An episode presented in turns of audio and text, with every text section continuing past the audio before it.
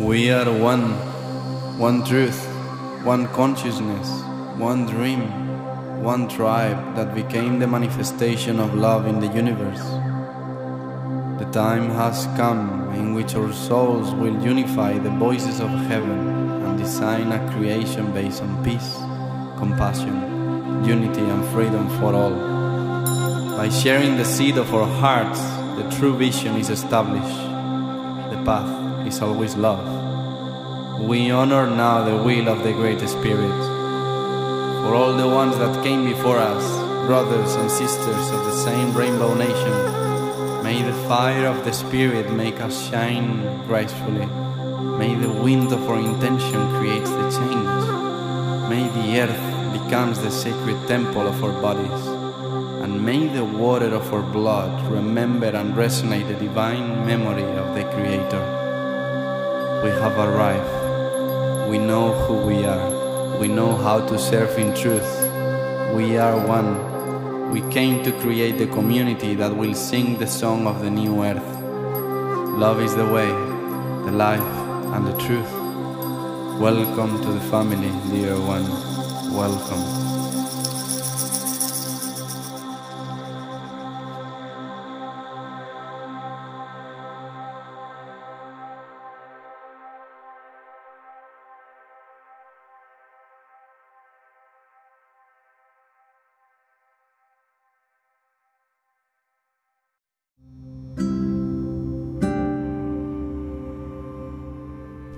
You all for choosing this podcast.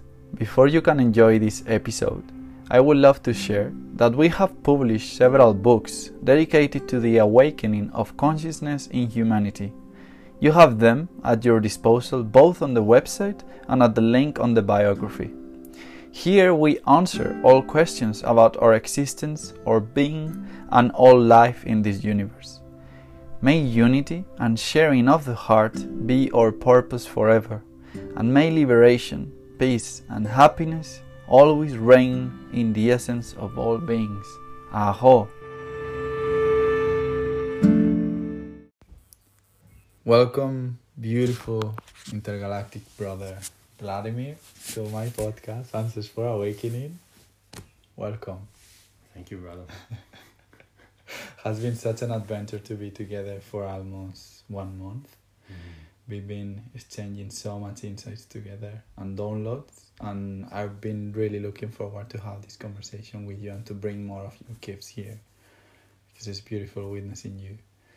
And I would love to make a chance for the space of reflecting on what's going on right now in the planet and in our dimension and what it's actually happening and how it's fluctuating from the old system to the new earth. We were speaking yesterday about it, and I would love if you could put us into the context of what you were explaining to me how from the primordial beings creation until now and what is gonna happen. I would love to just create that space and if you could Mhm. share it with me. Mm, thank you, beautiful brother. this, this has been in the making for quite some time now, so yeah, it's beautiful to be here and um, speak to you about these things. And thank you for the opportunity and Mhm. uh, inquisitive questions and yeah. Um, I don't know, like everyone pretty much at, at this point in time can feel that there's a lot going on in the world, and um, it almost feels like we all uh, recognize it as kind of like waking up. So we kind of understand that you know that there's a big, massive change happening, but um, I'll like I like to interpret it to myself in uh, terms of um, just what's happening with the consciousness and the frequency levels and um, the vibration shifts that are happening. So vibration, frequency, and consciousness and emotions are pretty much the same thing. They're synonyms in metaphysical world. They do exactly the same thing.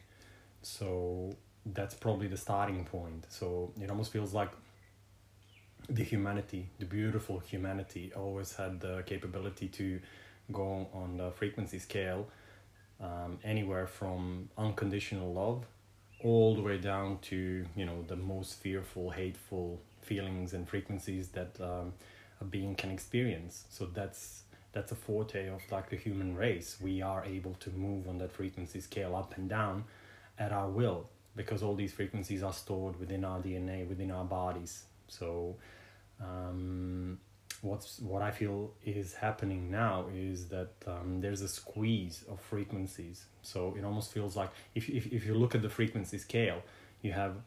Uh, as I mentioned, on one side, it's like uh, unconditional love, feeling healthy, feeling loved, feeling cared for, feeling connected, feeling your tribe, feeling who your tribe is, feeling supported, um, feeling happy. All these things are on the positive side of the scale, and uh, on the negative side is the feeling uh, unsafe, feeling ungrounded, feeling depressed, feeling you know um, angry, um, you know, not not understood. All these things are on the other side of the scale. So what what what seems to be happening now is that um, some of these good vibrations or higher vibrations are trying to be squeezed out. And what seems to be happening is that the vibration of feeling healthy is being squeezed out. Because with everything that's happening now in the world, not many people actually do feel healthy in their own bodies. So it's, it's kind of like a mental, men, mental construct. So you're mm. thinking about fe- thinking that you're healthy, but you're not experiencing it anymore. Um, not only health, like also feeling safe around other people. That vibration is being attacked as well. That state of consciousness is being just you can you can look it up in a dictionary and you can feel you can read what it feels to be safe, but we're not actually or many many of us are not actually experiencing it. We're not embodying that feeling of um, okay, I feel safe around other people. So quite a lot of these beautiful frequencies are being squeezed out so um, they're trying to be turned from the experience. For example, experience uh, I'm experiencing that my body is completely healthy. They're being pushed into the mental construct of oh I actually do know what being healthy is, even though I'm not experiencing it. So that's the first step. The second step will be complete annihil- annihilation of that frequency, or at least that's what um, what it's trying to be done. So um, so what's happening is that human experience is trying to be squeezed. It's almost like um, yeah, it almost feels like like a tub of ice cream, and from one side somebody's just eating the vanilla ice cream and just leaving the chocolate. so who is eating it? Well, yeah, well that's interesting. It almost feels like there's um, you know, like we always think that um, the the humans are the apex predator, but it doesn't really feel that way. There there's you know other beings, and we we seem to be just around somewhere in the middle of the you know evolutionary scale. Hmm. Um, where heaven and earth meet in our heart. You know, we as humans seem to be somewhere in the middle of it. You know, and um, yeah, and it seems like that other beings are developed a way how to harness and collect all these other frequencies that are on the lower vibrational scale. So just like I have a preference to eat peaches compared to oranges, these beings developed a way how to have a preference to collect the energy that's more on the lower vibrational scale. So if I can put fear in um, another human, and if I develop a way how to harness that fear and turn it into life force energy for me, then what I would want to see is that human being constantly petrified. Mm. Because that's what creates the, you know, the feeding thing. We just don't like seeing it that way because we don't like um, thinking that there is, you know, another intelligent life form that can take um, our life force energy. But, you know, what we are looking at now in the world is that you know, a lot of people are waking up and they're kind of like defending, they're the guardians of these positive frequencies of health, light, um, love, um, joy, joy. Yeah. So they're kind of like really putting those frequencies, um, you know, spreading them out through throughout the the tribe, throughout the communities, and those frequencies are not palatable for these other entities. So that's why they're that's in my opinion that's why we have and we are seeing so much um, provoking, so much um, jittering, so much shaking, so much um, news propaganda, so much um, quite literally attacks on these frequencies, trying to squeeze them out so that we just kind of like go into the lower, more digestible frequency range. Because um, everything is coming to the surface in a sense of it needs to come up to the surface. It's what Mm. you were explaining me yesterday. How these two layers of the new earth, as we could call it, based on these high frequencies of joy, love, peace, union, unity, and then the lower realm that is the old system, the artificial snake that you were mentioning me the other day. That it's really literally feeding up from that lower emotions that we are having, and that's why the system in we are living in it's conditioning us to keep living in that frequency in that weakness that is not allowing us to step into who we really are Mm-hmm. so um, i would love to know how you were explaining me that transition that is happening in the same dimension in in a different reality where we are embracing these high frequencies to the new earth and we will step into that one and other people or beings will step into the different one Yeah. Um, I mean, if you imagine that the frequency scale, if you're standing up, if, if, if you imagine the frequency scale goes from your toes all the way to your head, and if the toes are your lower vibrational states and uh, head would be your higher vibrational states, then every vibrational state that you can achieve or that you can attain holds certain tools that you can work with. So what's happening is if your vibrational state, if your consciousness is constantly in the toes or in the ankles, let's use them, you know, like as an as an an- analogy. Um, the tools that you have available is fight, um, make sure that the other person understands what you're saying.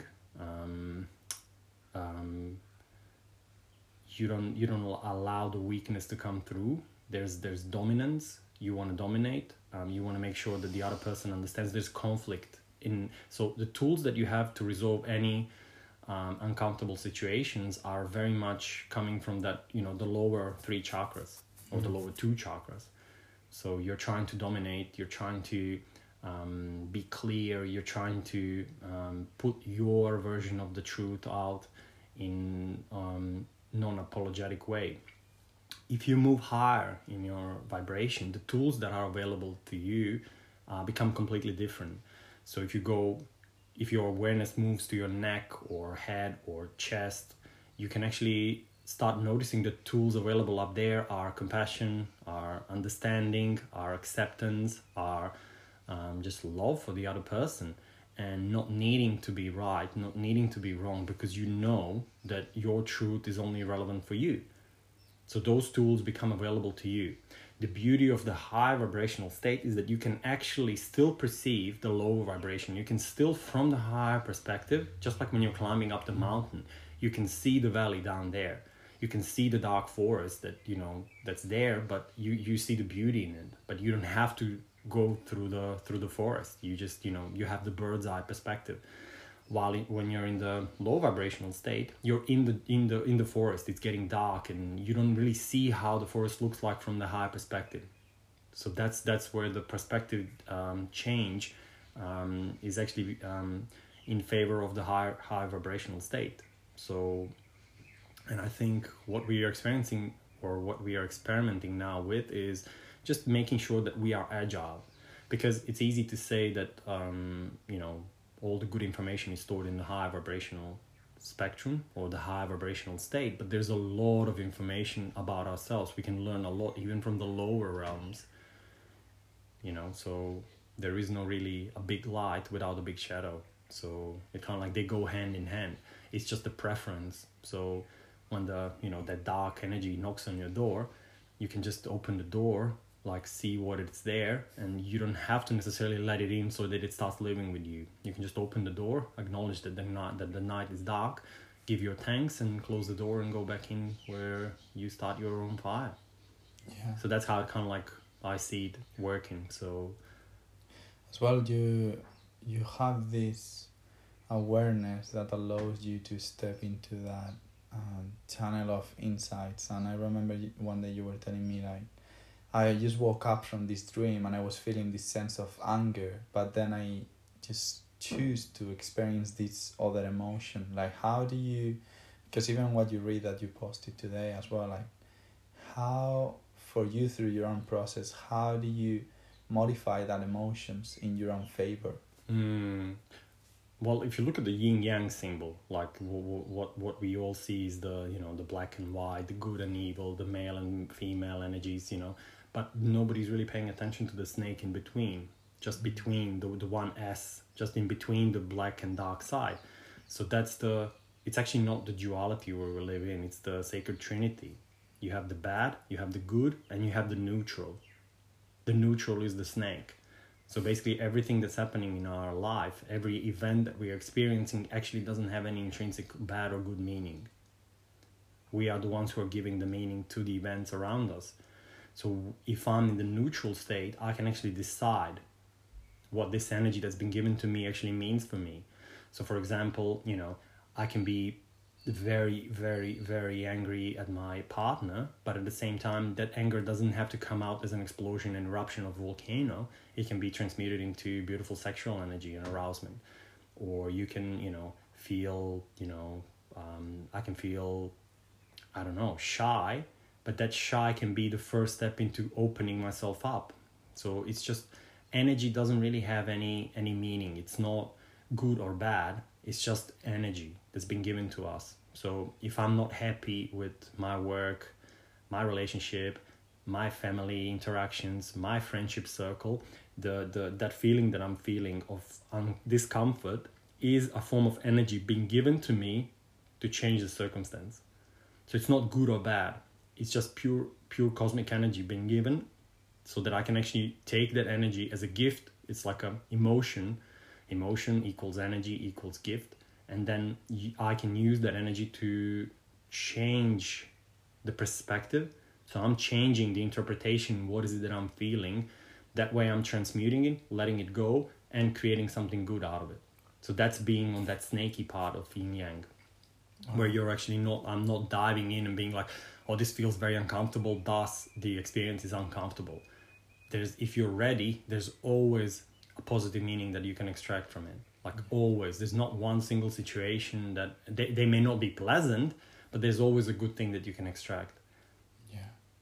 And it's like um, the knowing of the polarity once you know the polarity you have the preference. And you were saying as well yesterday how it's in your awareness to have the presence to choose when to stop the trauma mm. when to when to stop feeling that way when to do that transition it's just in your awareness in your choosing right mm. yeah i mean like we all have in our lives somebody who has experienced a trauma and they've been holding it for as much as their whole life we all have yeah yeah but then at the same time we all know somebody who has experienced similar if you if you if you were able to measure the trauma let's say that you know one person had a you know 10 traumas like scale and they pretty much spend their whole life trying to heal that. And then another person who had 10 trauma scale experience they kind of healed it within 15 minutes. So that's really kind of like the, the beautiful lesson that you know the attachment to the trauma can be very valuable because you can dig dive deep into the chaos of the you know that um, negative experience. You can learn a lot from it but as soon as you're ready to let go you don't actually have to be you know in the in the dark side of the yin yang. If you think actually of yin yang it's a 3d model. So it's not uh, it's not a circle it's a sphere. So you always have that um, that part where uh, you're moving from the black side into the white side through the tunnel. And i think that the white circle in the black side of the yin yang is hope. So the hope takes you back to the mm. white side but as soon as you get to the white side there's doubt. That's the black small circle that takes you back to the you know the mm-hmm. shadow part.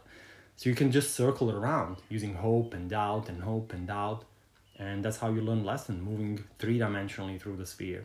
So as long as you want you can enjoy the journey but it seems like the best place to be is on the just on the snaky part in, the, in on that s you know on that line and not having attachments but having a preference is okay Mm.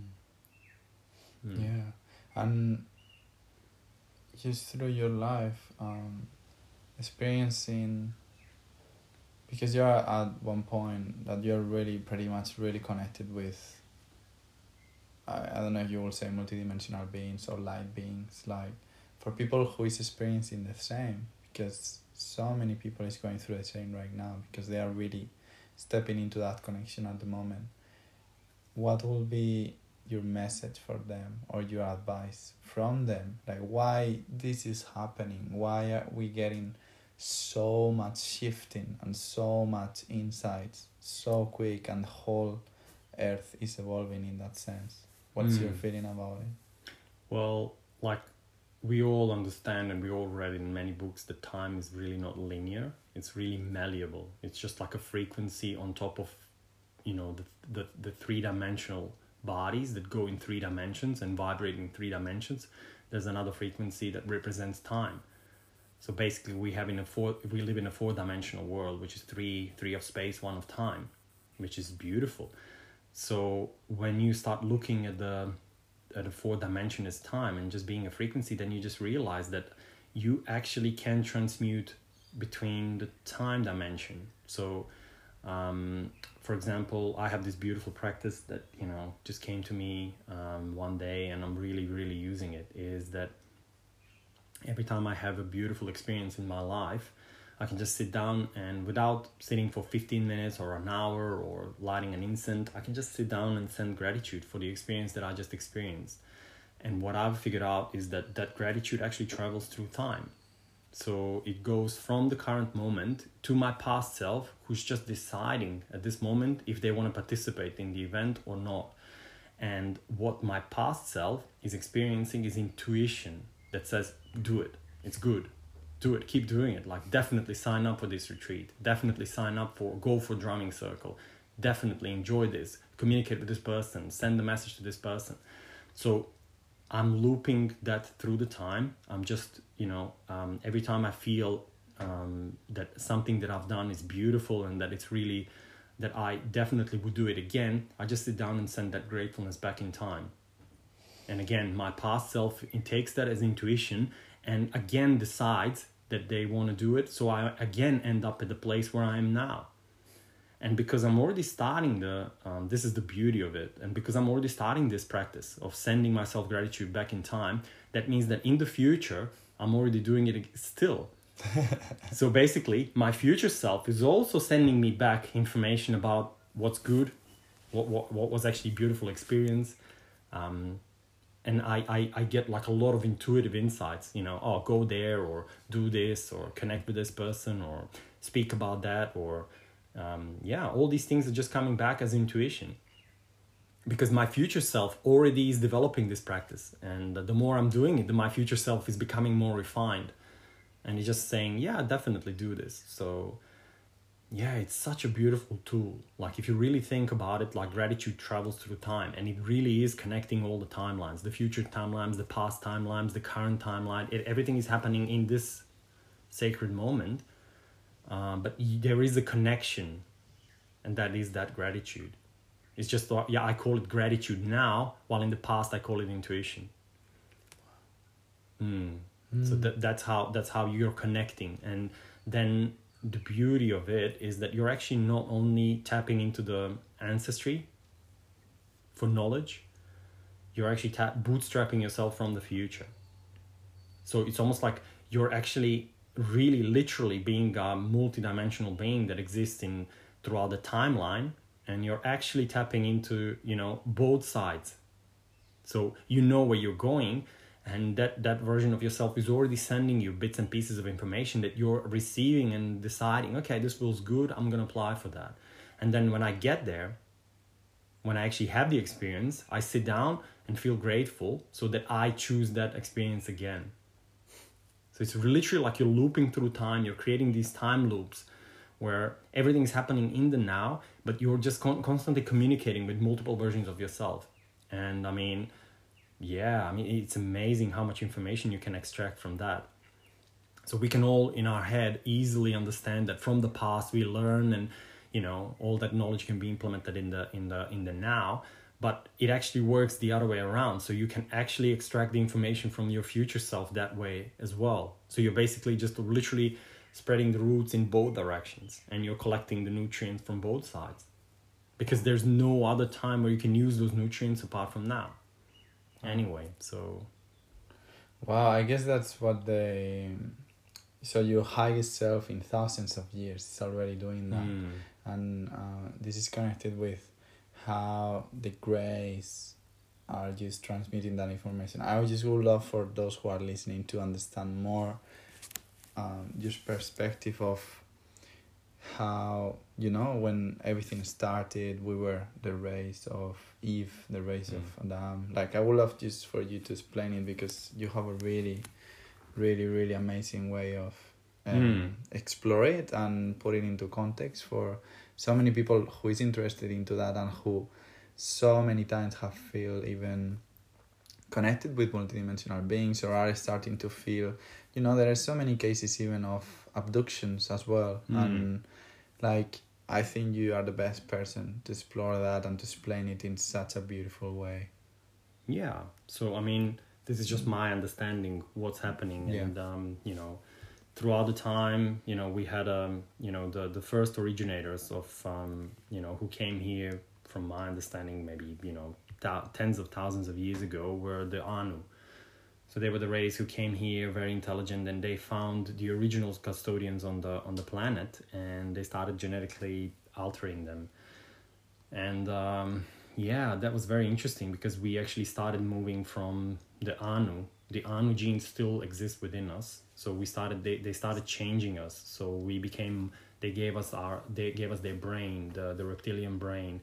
So we started I think that's where um, I think um, there's a there's a guy called Daryl and he's explaining it quite well. And what he's saying is that um, um, the first uh, creation after the Anus, because they started mixing their genes with the original uh, people on the earth. From my understanding, they were the the Sasquatch people.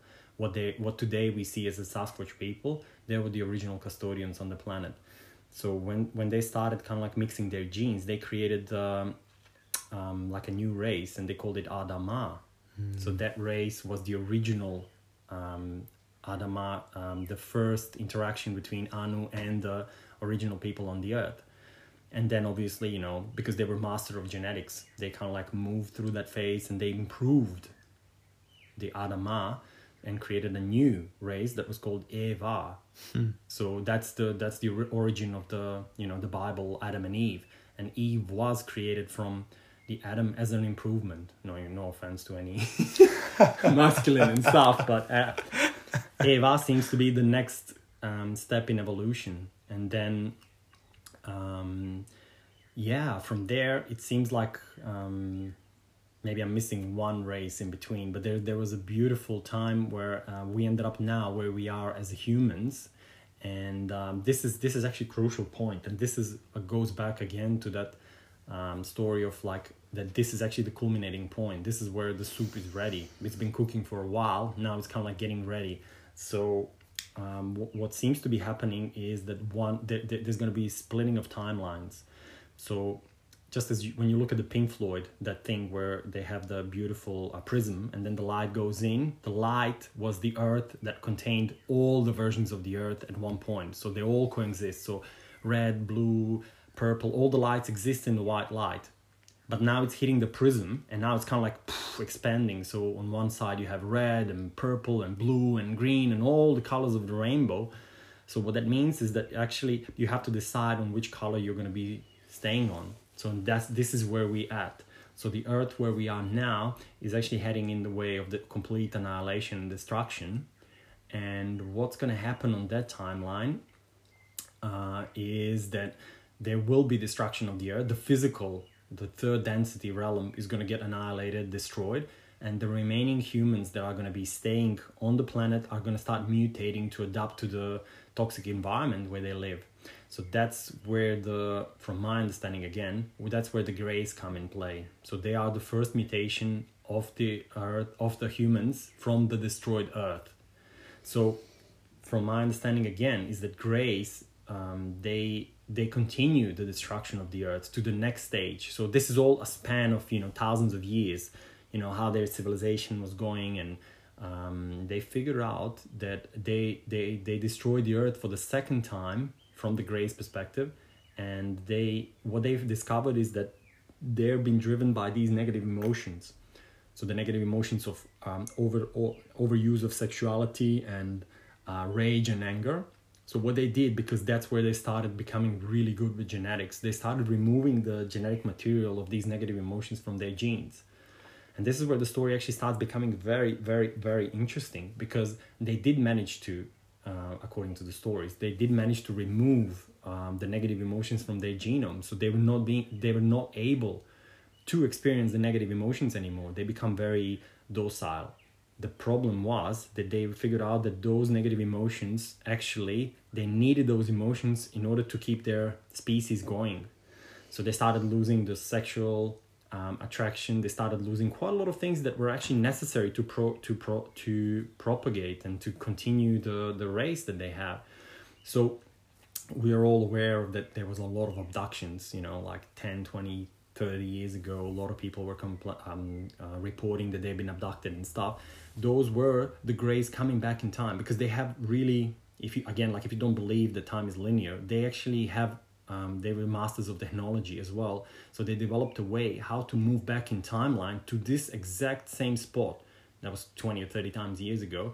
And they wanted to um, steal human genes because that uh, from from their perspective we are their ancestors and we have the pure unaltered genes that they needed in order to put the emotions back into their genome.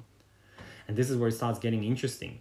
So because they were abducting people they were they could not really extract the the um, the the pure genes because there's no such thing in metaphysical realm of stealing it has to be organized in uh, i give you this and i receive that. So i think that's where they started discovering that you know they cannot really steal the genes. It has to come through you know some kind of form of exchange. So from um, Grey started evolving on their way, and now there's their descendants are actually coming back to us and offering wisdom, knowledge, teachings, all these things, and we are giving them um, our DNA, sometimes physical, sometimes metaphysical. Mm. It, it's kind of like really interesting exchange that's happening, and um, from my understanding, is actually that nobody's stealing anything from anyone.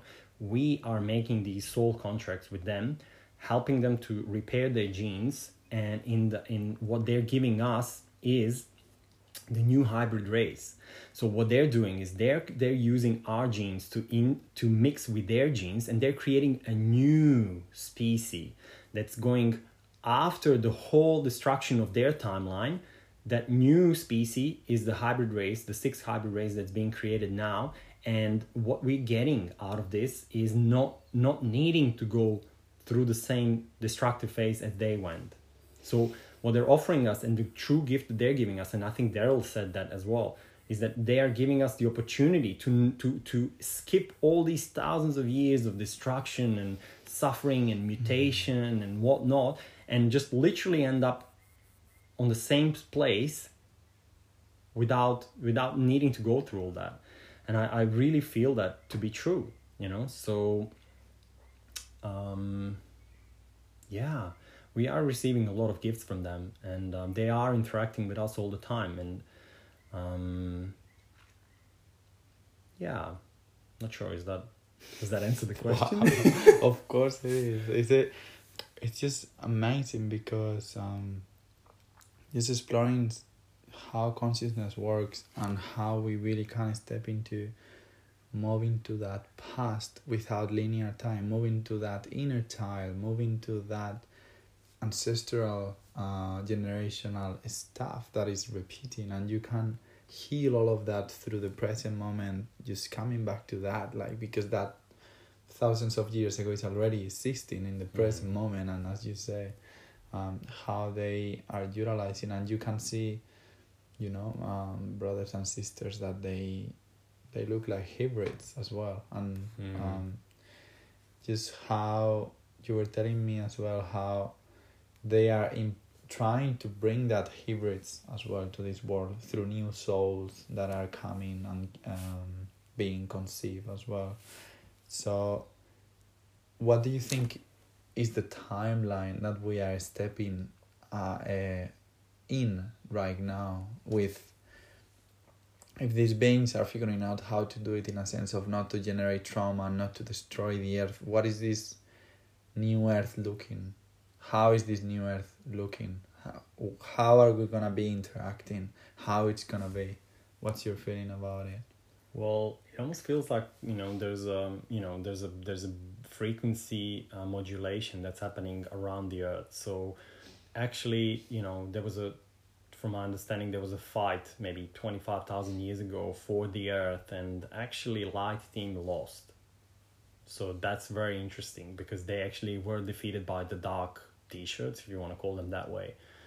And um, now 25,000 years of the frequency modulations where you know people or beings living here were always modulated into these lower vibrational scale um, experiences. Now they're kind of like starting to open up because there is no such thing as internal darkness you know? So there there is no such thing as internal light as well. So now the the portals are being open and um, those new frequencies are coming through so from the center of the universe the, those frequency of the creator who's both dark and light now he's or she's or it is right dispersing the, those beautiful energies of love as well because the balance that snaky part of yin yang is always the preference. It's always the preference. Earth is actually very specific because it's a is a zone of free will. That's why we're so special in the whole universe. This is a zone of free will not every planet not every system not every universe within this multiverse is actually free will oriented so that's the beauty of this place that's this is a master class this is quite literally one of the most interesting places in the whole freaking universe. So what we are doing here is a master plan. It's, it's, it's a master class. So we are actually literally the, the, the masters coming here and it takes a lot of courage to come at these times over here. And um, one thing that we have to be 100% aware of is that we are never alone we get so much support, so much support by all these beings sitting on the edge of the chair and being like, oh my God, what are they going to do next? so we are receiving so much support. We are being observed by many, many, many, many civilizations. We feel like we're so discontinued. We are feel like we are like uh, just only planet with the intelligent life in the universe, but we are actually on the highway of everything that's happening in just our own galaxy.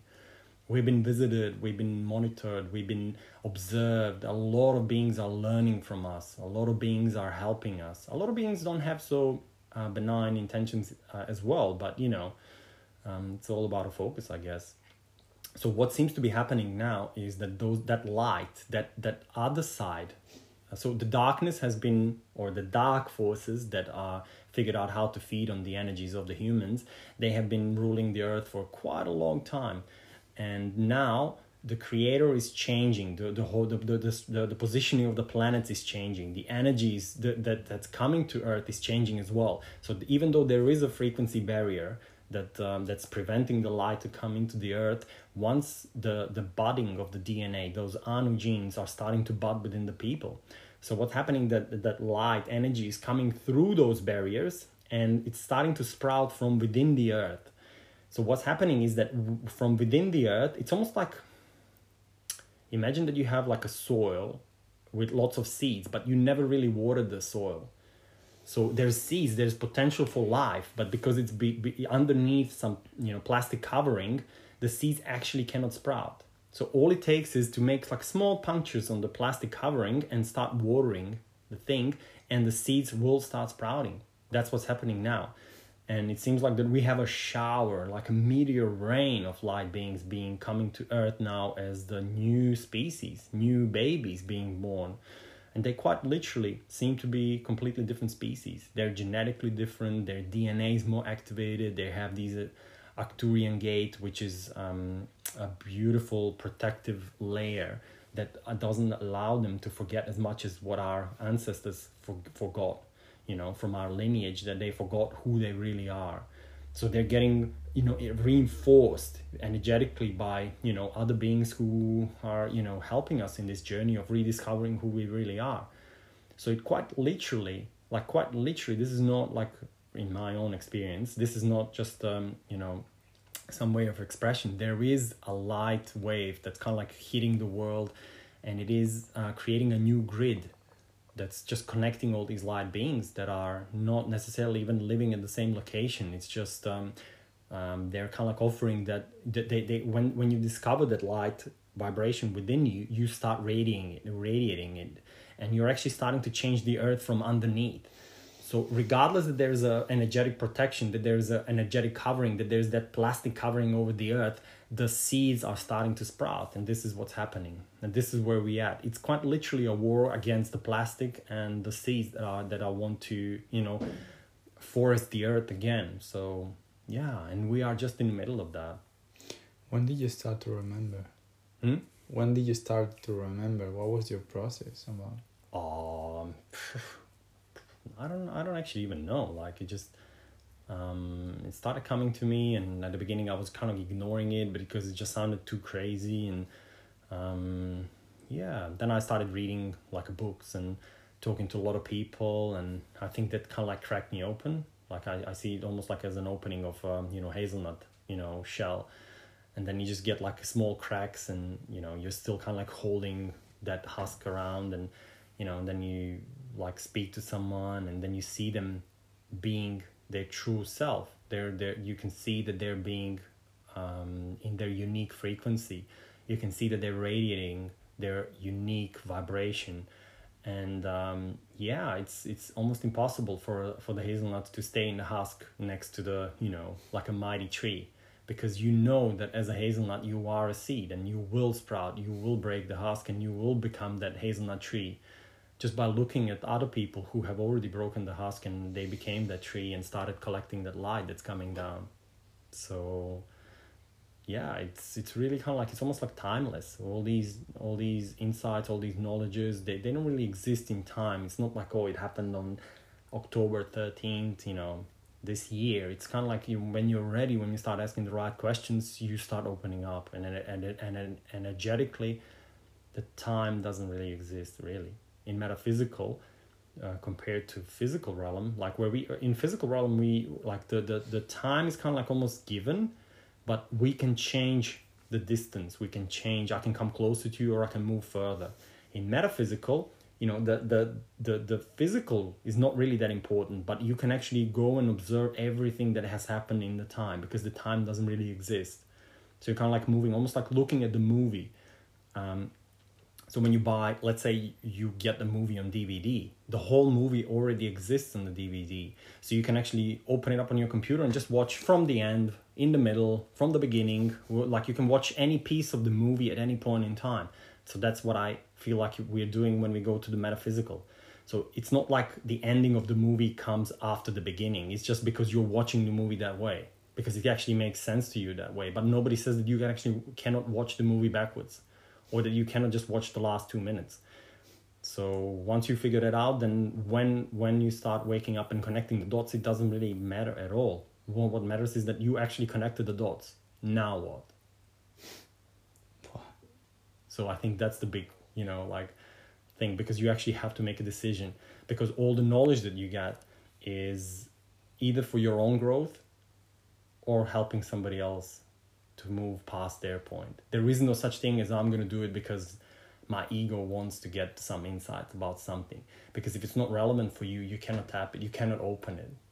It's like you carry the key, but the key will open only certain doors. Like not every door, not any door. You can't just tap into other people's energies and stuff because that's you start playing on the on the dark side of the of the you know spirituality and stuff. So anything that's really relevant for you becomes almost like you just come in front of the door and you don't even have to put the key. The door just opens for you. Wow. And you're even doing that with your age. I would love for you to explain the tool. Because you are 1700 years and how are you doing it? How are you keeping yourself young? Yeah it's pretty cool actually. So you're 37 yeah 38 Yeah, so it's actually pretty interesting because like again, like if you if you start perceiving and this is actually something that you have to really embody and really perceive the time as not so much as something that linearly progresses, but something that you perceive. So your perception of time is how the time time really um, unravels in front of you. So, for example, if you're sitting at work and the last 15 minutes seem to be dragging for almost three hours, you are actually aging three hours if you're actually spending time in interesting conversation, just like what we're doing now, I have a feeling that only five minutes passed by. So I only aged five minutes instead of 35 or 45. 45 yeah. whatever, yeah. So that's that's just pretty much your kind of like it's the time is very malleable. Like you're just kind of like literally it's almost like a Blu Tack. You're kind of like you can extend it or you can compress it, um, just by your perception. So that's one thing that I figured out, and that works one hundred percent. The second thing is um, um, probably like taking good care of your body. So not necessarily um, like eating too much. Um, I mean that that kind of like makes sense even for the intellectual mind, because if you have a car and you're making hundred k per year, in two years that car is gonna be old. Like um, if you're making ten k a year, you can drive that car for twenty years to get to the same place. So just kind of like you know observing how much I'm eating, how much is really necessary, how much is just for you know removing some kind of um, negative emotions. That's one thing that I actually um, I have a beautiful breatharian friend, um, Sophia, and you know I've I've actually listened or I've observed what she was posting on Facebook, and um, yeah, I would highly recommend to follow her, Sophia Ra Vapiti, I think that's her name. Um, she's she's beautiful, and she said that um, the primary um, uh, the primary um, role of food in our life is not nourishment. It's suppression of very strong negative emotions. And that that really clicked with me. So if you kind of like stop eating or if you kind of like just not eat as much as what you eaten before that those negative emotions that you're feeling what we perceive is happening is that we are not getting enough nourishment. But what it actually is happening is that our body start cleanse process. We start cleaning so deeply that all these toxins that have been accumulated over time are coming into our bloodstream and they start because the body is like okay we need to get rid of this. I don't have time to create serotonin or dopamine or anything like that. So we start feeling very weak or very moody but that just that, that doesn't mean that we're low on energy. That just means that we're getting rid of some trauma some toxins some stuff like that. So yeah just observing like the the food intake also helps to just kind of like not not do the 100k per year in your body. Just you know do as much as you need. So yeah so that's another thing you know that's that's um that's pretty cool. Because you're exchanging life force with everything you're, that you're eating just by the by the Mm. good of feeling that pleasure. But it's exactly what you said. Now i would love if you wouldn't mind to share the story of how you were doing the 21 days fasting and the water fasting Mm. and then you you purge. Oh yeah yeah yeah. What so happened there? yeah i've done like few fasts and i was really obsessed with this breatharianism and um yeah so i've done three weeks of water fast and that was really difficult like i remember like wow man like i that that that that was really really difficult and really challenging and um i remember you know the first few days it was amazing i think i even went to gym one day and um um yeah then it started getting it almost comes in waves so there's waves when you're high in energy, high in life, and then there comes the wave when you need to release stuff. So stuff quite physically start coming out. And I remember like maybe after maybe two weeks, um, I, I, I was feeling so low. Like I, I remember feeling so low in a very long time. And I, uh, I remember I was still going to work, so that was really difficult. And one night I got home and I just felt this really strong urge to, uh, to purge and I remember like going to toilet and just purging and I found a shoelace. But it was a shoelace that, you know, like old school shoelace that I probably eaten when I was a kid. So because it was plastic, it probably stayed in my gut for, you know, God knows how many years. So that was actually very, very, very interesting, like how you can, you know, carry shit within you that, you know, it really doesn't belong in you. And until you're actually ready to explore, you know, um, wow yeah then you tap into it and then you just get rid of it and trust me when i say this like the like after i finished three weeks of water fasting the first thing that i've eaten was such a bliss i remember like i started dancing. I was i was crying. I, I just like such a beautiful connection back to my taste and um yeah that nourishment. It was felt- cacao. Yeah. I know that everyone says that you should kind of like start with the water first and then juice, but no, I just felt like really, really strong connection with cacao. and I think that's where I developed like really beautiful intimate relationship with cacao you know because I, I don't think I'll ever forget that feeling of like just drinking that first um, glass of cacao. I felt so much energy man. Like that was one of the most powerful medicine I've ever had in my life you know? Like I, I felt cacao moving through my body because my, my, my cells were so ready for the nourishment that you know like it's almost like I felt every cell raising its hand and saying oh a little bit of cacao please you know and it was just distributing to my body and integrating in every cell. Um, all the new cells that replaced the old cells were just kind of like so celebrating. And uh, it almost felt like you know there was a big um, carnival party inside of my body that I was just witnessing from outside. Really interesting like really amazing so. This is incredible how we can speak to the body and literally it's our vehicle it's our spaceship. Like mm. we need to maintain it and keep it and um just by the really resonate with me. Just i'm eating really much less in spain. I was eating five times per day just by the conditioning and belief system. And then here maybe i'm eating two times twice per day something like that. And really resonate what you said of every time you're eating you're exchanging life force. What do you want to do with your life force you know? Even in in tantra when you harness it like what are you doing with your life force? What is your life force for mm. on this realm? And yeah and even uh, the concept of how we can heal when we dream. I think you were mentioning me uh, how just through through the astral we can even save time for ourselves or heal part of ourselves. Do you remember that? That you recommended um, gregory? Through the dreaming? Yeah.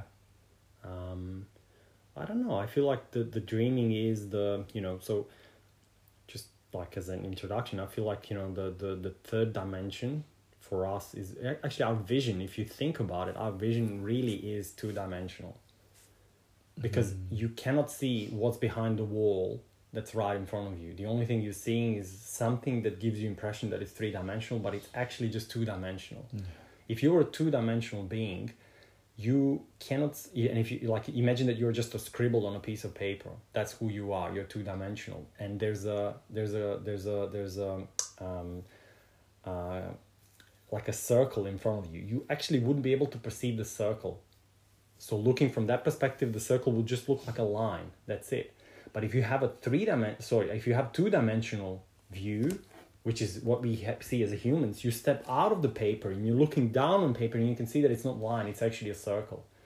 So it's the same thing here. So the, the thing that gives us the impression of three dimensionality is the two different eyes. So we, we create this parallax of what really the, the, the, the, the two eyes are perceiving reality slightly different from slightly different perspectives, and we interpret that as the third dimension. So I know that you're closer to me than the wall behind you so that's what gives me the the the, the third dimension. Um, I also think that you know the the, the physical body and uh, the the dream body what, that we actually go into when we go fall asleep that gives the parallax between the fourth dimension which is time. So that's when when I go to sleep I can actually dream things that are outside of the time. So I can dream the things that happened to me when I was a kid or I can dream things that will happen in the future. There is no such thing as predicting the future, but like sensing the energy that are currently available, I can tell that you know if everything stays the same, this might actually happen, or this is something that my future self is guiding me towards. So they're raising the signpost and being like, okay, yeah, keep going. You know, this is what where you're going. You know, so um, that beautiful parallax also helps you to kind of like step out of the time and as soon as you step out of the time then it doesn't really matter um, so when you step out of the time only things that really matter are the things that are important for you.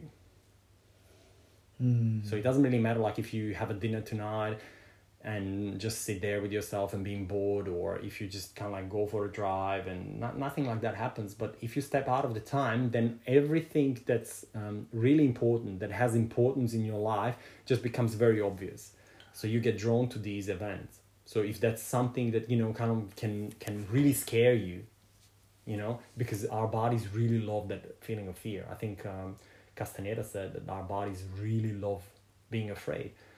My, our minds don't but our bodies do. So when we sleep and when we have these really kind of like weird dreams and you wake up and it's like what was that it's basically your body saying okay you're you're forgetting that i have my own you know will and that i i you know i, I really want to experience you know moving of the you know all the liquids and life force within within the body so you are constantly receiving these guidances you know so And I think this is really related as well with how when we were speaking, when we both connect to speak and to Mm. channel for each other with no mind.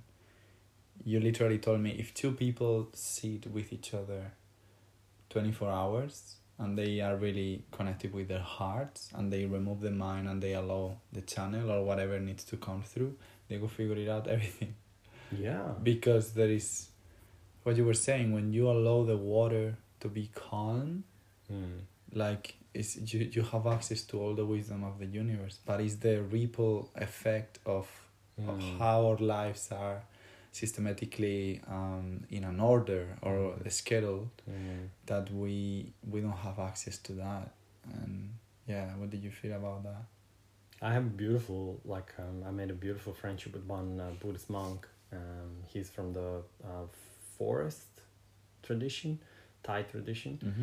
And um, yeah, I remember going there for a retreat for a few days, and um, he said, "Oh, always remember that um, you know enlightenment is always right in front of you." And I was like, "Okay, what does that actually mean?" And he said, "Oh, it's always like right on the tip of your nose."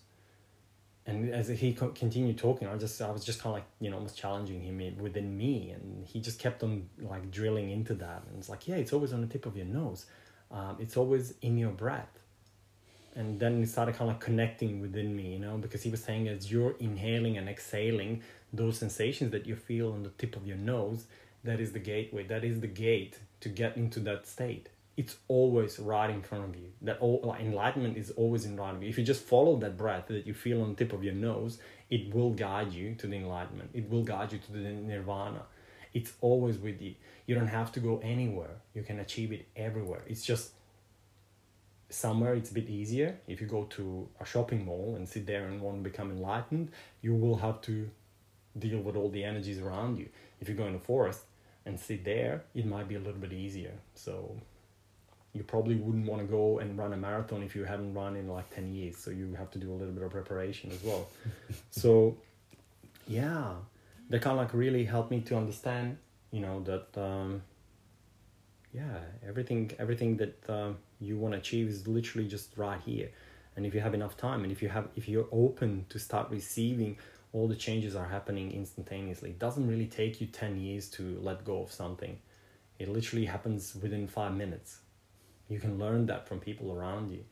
When you're ready to let go you just like literally let go and that's it. But if you still think that you need to explore this experience, then you just keep holding on to it and thinking like, oh my god, yes, but I can't let go because it's too heavy, it's because it's too much, because it's this or that. But that's just attachment.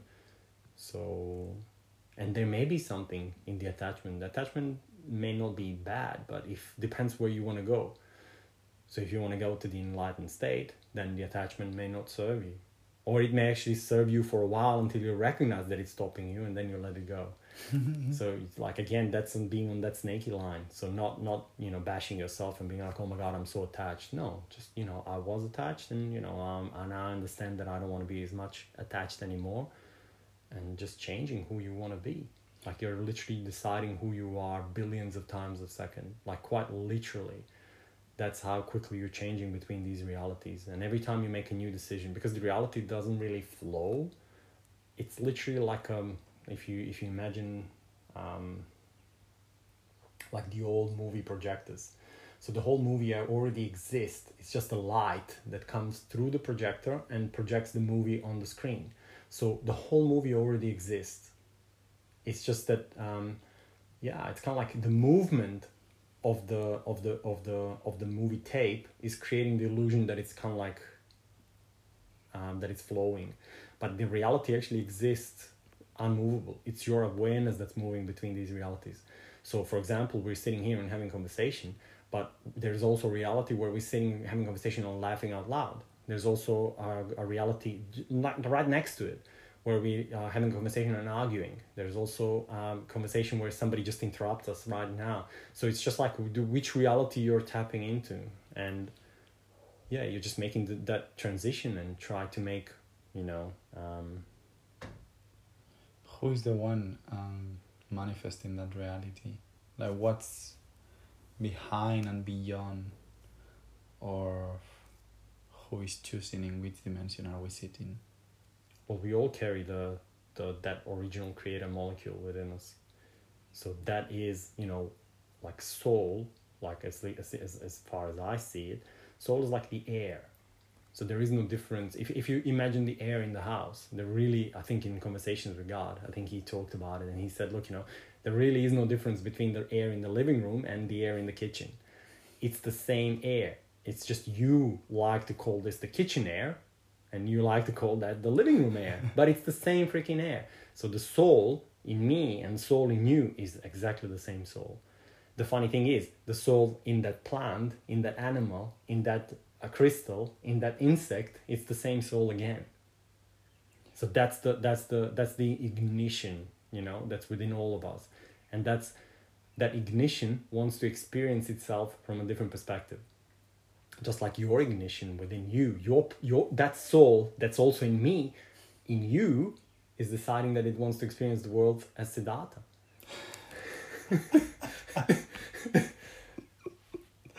While my my create creative molecule is just saying no i want to experience it as vladimir. And you know this tree is saying look you know i want to experience it as you know a tree and i want to experience it as an ant. Because the creator needed to self reflect through us and self recognize itself through us Mm. with our different experiences. Yeah. Yeah so we are basically doing we are the dream of the creator. The creator is dreaming itself through us. It's just that we our perception is that this is physical and you know everything else is like asleep but it's actually the other way around. Literally literally. I really love what you were um, sharing yesterday. First of all that if buddha will come back will be a woman. And if buddha will come back he wouldn't be teaching in the cities. He will be teaching in the well he was teaching in the forest but now he will be teaching in Mullumbimby yeah like what why did you say that? Um as well i like it that you say that we can step into the embodiment of any energies joshua buddha Mm. krishna and step into their wisdom step into their knowledge step into their path and yeah i would love for you to express a little bit uh, more in depth why do you feel that buddha will be manifested in a woman right now at this moment I don't know. I think it's just like intuitive thing, and I think that the the like sacred feminine, all the sisters, you know, have been so much gratitude for them because you know the the sacred feminine has really been oppressed, really really been oppressed, and um, it's actually taking the world out of balance because we don't have that healthy divine feminine energy to bring the intuition, to bring the connection to all these energies outside of the intellectual mind. So the what we are experiencing now is the rise of that feminine energy. And like funny enough like it, it actually transcends or goes above that just women are stepping into their power. So many beautiful brothers you know just like yourself you know stepping into the you know beautiful energy that um, divine feminine gives and offers. So when you're tapping into your intuition there is the, the divine feminine within you and you can you can find so much wisdom in there. So it's kind of like we're entering the era where it's um where it's going to be beautiful because even the the masculine will be able to tap into their feminine side. So and in the rise of that feminine energy and i feel like that um, that a lot of beautiful beautiful teachers are going to come in the form of the the feminine you know because they are stepping into their full power now. It's going to go through a, a time of cleansing. There's going to be a lot of kali energy and like a lot of like that dark feminine and but it's all part of the process i mean like we've been living in a dark masculine energy for such a long time Yeah. so um yeah i feel like if like yeah and why would he come to Mullum? It's, it's probably because you know, like, like it really depends on the on the energy of the place. Like, if you were to to move to a city, then the reality is slightly different in the city. Um, the the energy is slightly different in the city um, because we are all co-creating the reality. So um, we all experienced at one point being surrounded by you know the energies that don't- really resonate with us. And then no matter how strong you are no matter how work how much work you've done you start getting and feeling depleted.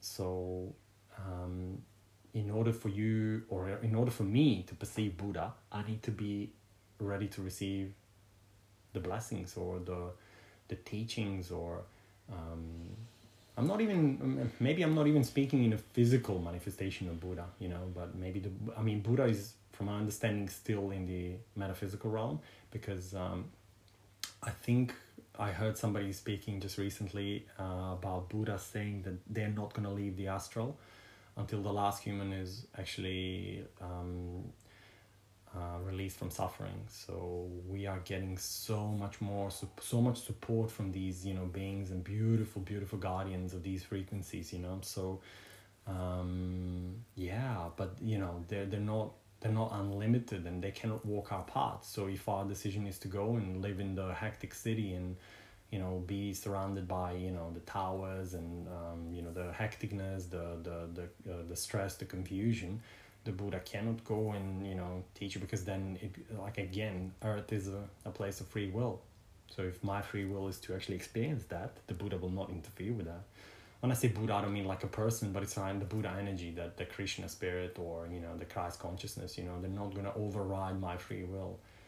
So that's why they would come where people would be ready when I say they, I mean the energy of the, you know, kind of like that consciousness state, the vibration of that consciousness state will be manifested somewhere where, you know, there's a readiness to accept it. So, Yeah. Wow. I guess it's the yeah, the awakening of the lions. The lion cannot do anything in the city alone, but when he has brothers and sisters and we they all race together, it changes everything. So yeah, with that at this point what will be your message if you step into that heart tunnel for a lion that is at the moment maybe a little bit sleepy what will be your message for that lion that is listening to the podcast and is wanting to step into this new reality but you know still on the ripple of consciousness distraction illusion I think the, the time that's coming is actually um, it, it is the time of light workers, but it's also time for connections. Like I think we are all going to be guardians of certain frequencies. So, for example, you know your guardian is the light frequency, and your you have very strong connection, uh, very strong vibration of friendship. You know, so that's what you're offering. You are a guardian of that frequency. Like as long as you are around, that frequency will never be forgotten. I'm not saying that you're the only one, but I'm saying that it's very strong with you.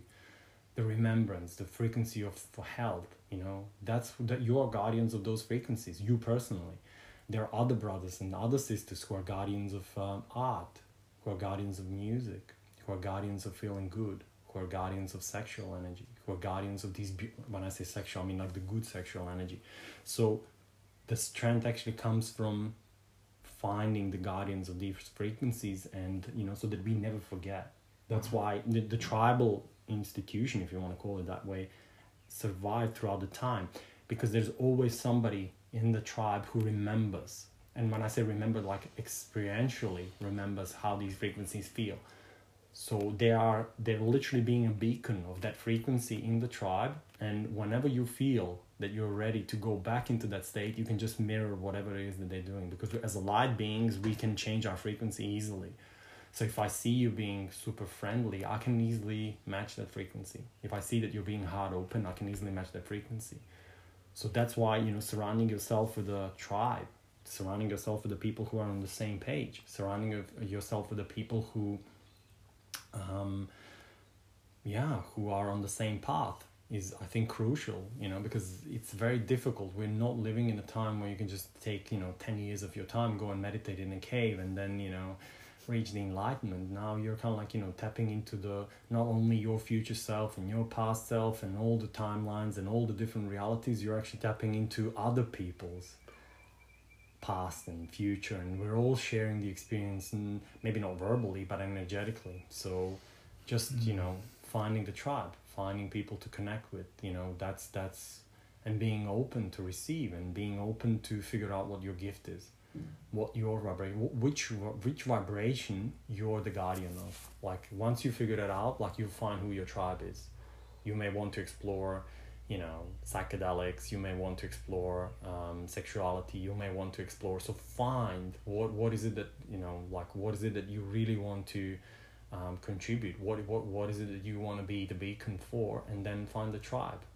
Because it's all about the tribe really everything else is just you know like it can be temporarily for you can for you to test your knowledge.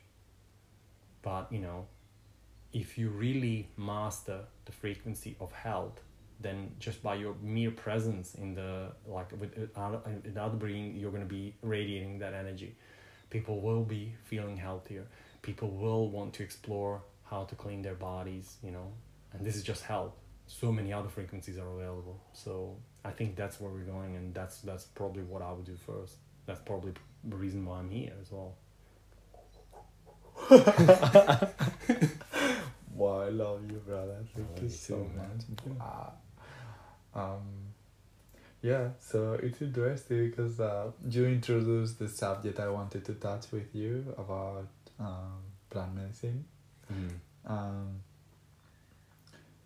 it's not a question. I just would love to know your experience, your recommendations, your metaphysical exploring, just whatever it comes through that around plant medicine and your journey. You have been traveling the world, you have been seeking truth. You have so much wisdom within you. And I would love to give you that open space even to communicate from the spirit of the plants. Mm. What do you have to say? no pressure. um, yeah, I think it's um, I think it's a beautiful energy exchange, and um, like at least I can speak from my experience. Like I've, I've actually got introduced um, to plant medicine, and I traveled to Peru, and I had beautiful experiences down there. Um, I like to think of it this way. It's kind of like my body is a vessel and I'm not the only person who lives in my body. And I know that sounds crazy, and I know that sounds scary. And um, let me just use an an analogy. Imagine that when I was a kid, I was trying to dance in front of my parents, and then my parent looked at me and he said, "Oh wow, you look ridiculous." Basically, every time in the future when I try to dance and I feel ashamed, it's not just my frequency. It's it's in my body. I start feeling the shame of my parents' frequency that's kind of like inhabiting my expression through dance.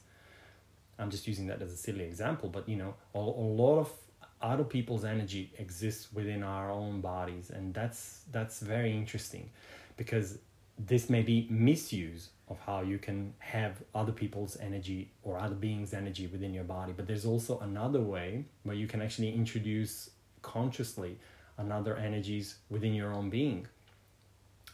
For example, you can interact with plant medicine and you can um, you can develop beautiful beautiful connection um, with the spirits of you know plants in a way that you offer the human experience back to them. Because you know even even when you go and see a mother you're not necessarily always going there to um, to receive comfort you don't always go to see your mother when you're broken and when you're feeling down and when you're um, completely energetically destroyed when you can't take care of yourself. Because even mo- even though mother will always um, comfort you she will always make sure that you're okay before you leave. That doesn't make it necessarily always right. So there's a beautiful connection to be established even when you go to see your mom when you're happy when you're excited to share some of your um, happiness with her. So I think with the plant medicine, it's the similar thing.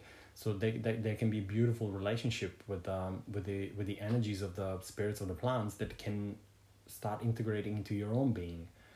And through integration, they usually offer you energy and speed and um, speed through which you can go through the experiences and at the same time they can experience through physical body what it actually feels to interact with other beings. Through the you know um, uh, what does it actually feel to be human to sing to to laugh to to feel connection to feel love to feel um, scared to feel um, lost? All these things are you know everyone's learning from everyone. There's always an exchange. It's never one way communication. It's a dialogue. Like that was a big big big shift for me to to realize that it's actually a dialogue. I'm not going in there to receive any teaching. Um i go in there to learn and to communicate and to share. And that was a really big massive jump. So yeah. Yeah you're just working with the intelligence you know that's yeah that's beautiful in its own, in its own way. And um, yeah the more i'm open the more i'm ready to share myself the more i'm receiving. So it's just very very very very interesting very very um, yeah expensive i guess. Yeah it's the the dialogue with god as well. And Mm. it's when when i recognize the godliness within you as i recognize it within me i recognize god is speaking to each other to Mm. recognize each other to help into the journey to walk each other home Mm. and we both have experience plant medicine um, and i know that that dialogue happens when we Mm. speak they are like plant medicine work through us and communicate through us and that's the that's that's the most beautiful experience who is the one speaking right now who is the one that you guys are listening speaking Mm. um, you know, I was speaking with my mom this morning, and I, I was just like speaking to her from the heart, without the mind, and it's like, who is the one speaking? The angels. How do you know who is the one speaking, experiencing? How do you know when is the plant spirit?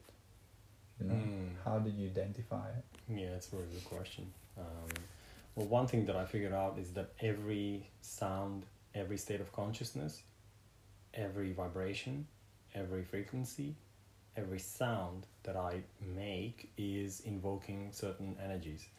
So if I'm actually making om sound, I am invoking the the primal force. Like it is coming into me. It doesn't have to be um, a, a ceremony where you're going to be sitting for hours or days and then you're going to make an om sound and then everything will reveal. Every time you sit and make that om sound, you are tapping into the frequency where the primal creation exists. So every time you make an om sound, it is the primal creation that's working through you.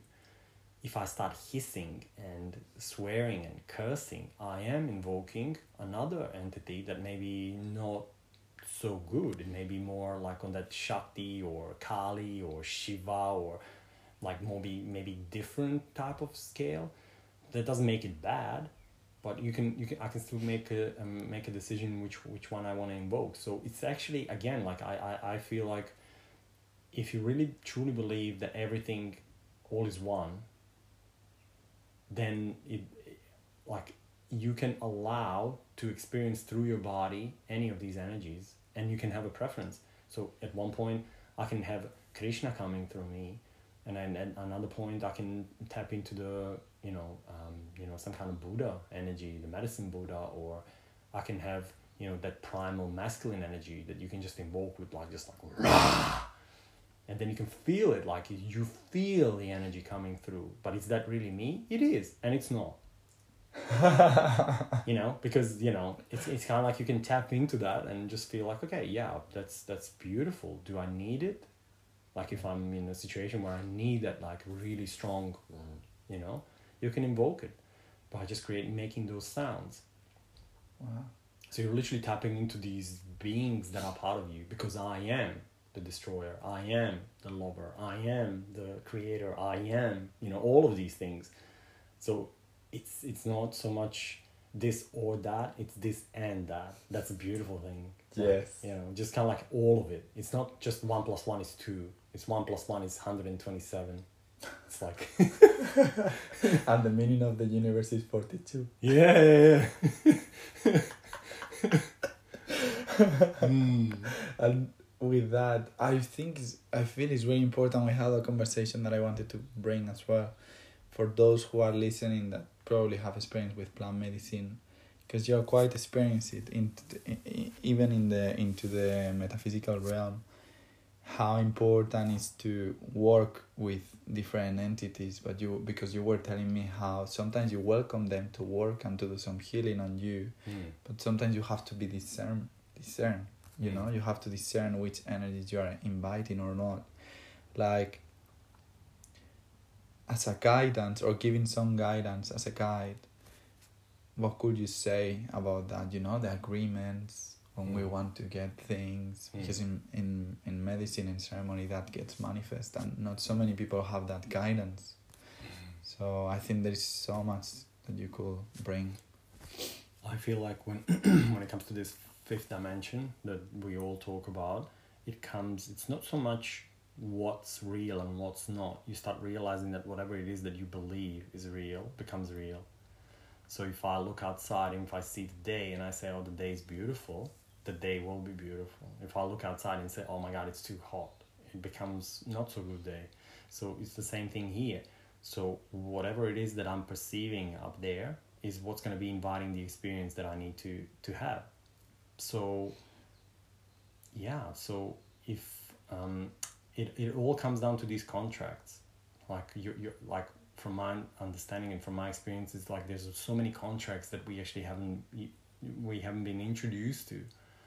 Are you going to be allowing other like beings to come through your body? Do you feel comfortable with that? Do you know where those energies are coming from? Like, do, do you understand? Um, would you let's say that you have a problem with shyness and now you suddenly being offered a pure energy to kind of like work through your shyness and being able to be step really fully into your power. Would you accept that? Because do you do you really know where the energy is coming from? Like because you may actually resolve one of your problems that you perceive as a problem but you, are you aware what you're allowing to coexist with you so it's kind of like it's it's a tricky one. It's like there is really no good or bad answer, but you know, just knowing where the things are coming from, you know, like and you know what's the origin, de- developing the trust. I think trust is really important, like really, really, really important in the metaphysical realm. So to tap into your feeling and your gut feeling never lies. That's what I figured out. Like it's not so much about what's wrong or right, but like tapping into and feeling how does this actually feel, but like look at it from as many perspectives as you possibly can, and then see. Sometimes some things can be you know okay, but sometimes even the most benign things that you know you may observe may actually feel out of whack, hmm. and you may just decide actually I'm not gonna go with this, you know, because I, it just doesn't feel good. So I think it's really really important, and because I think that metaphysical realm is all about the intuition because it's not so much mental. It, it doesn't make any sense. Oh, you know, like I'm, I'm, you know, this person is crying, so I'm just gonna go and give him a hug. No, this person is crying because they're going through their own journey. So let them go through their own journey. Don't develop, don't establish a new dependency by going there and interrupting their process. But your mind, you know, who wants to be the savior, can tell you, no, no, no, like they're struggling, go in and give them a hug. It's like no, allow them to go through their own journey.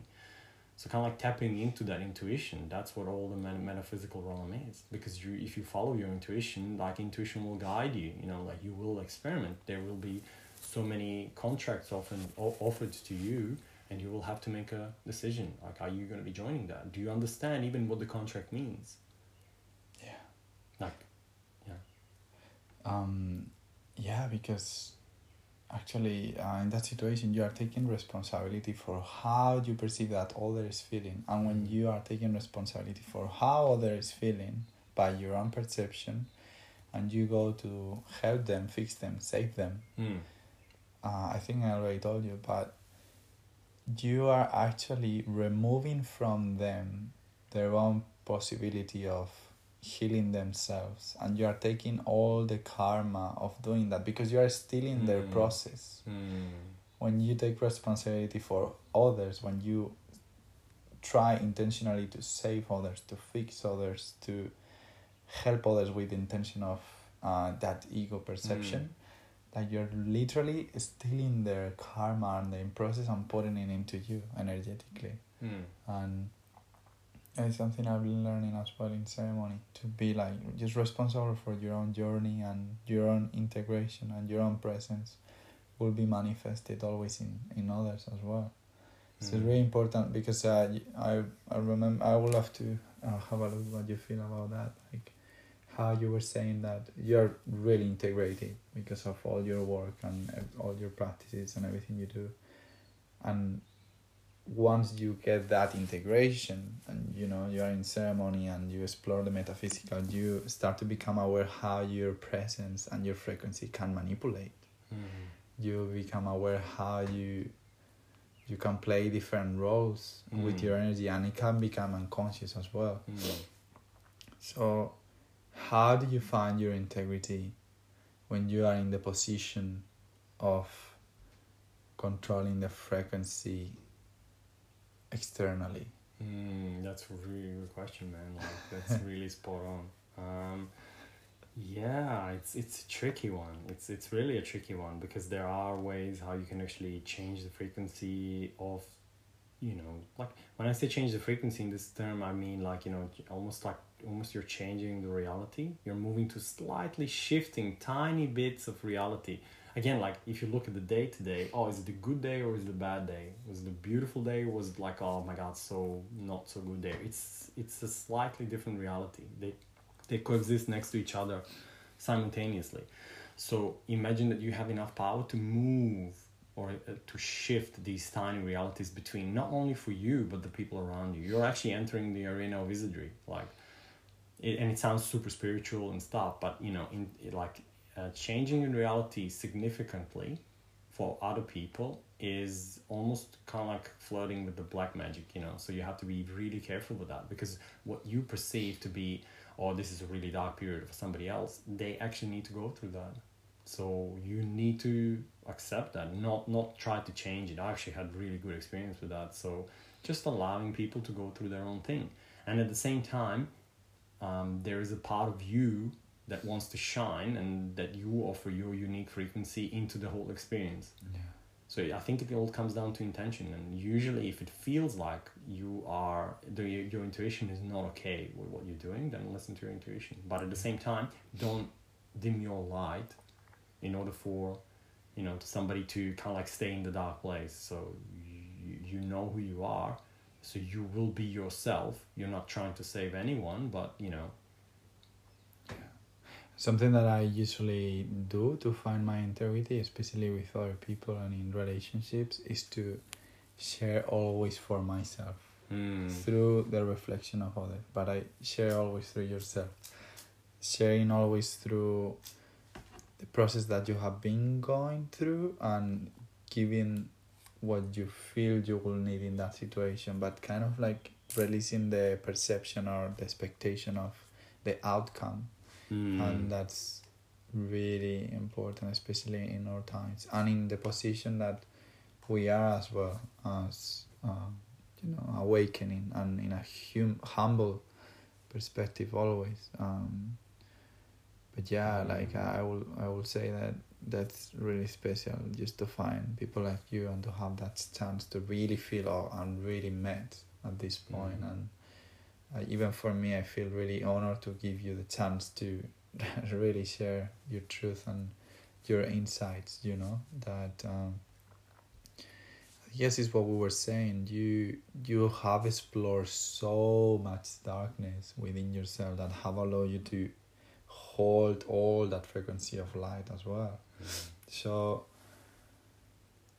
how, through your experience, could you give some tools to people that wants to navigate through their own darkness, to create that uh, foundation of light within themselves as well? You know, because you have navigate that. Like, what's what's the driving energy? What's the uh, presence that was protecting you through that journey? Hmm. Well, I mean, you, you, as long as you start thinking about this thing, are you a light being or not? That's already the answer to your question. Mm. You already know that you are. So it's just a matter of like having the trust enough to raise your vibration to the place where you can actually meet your family.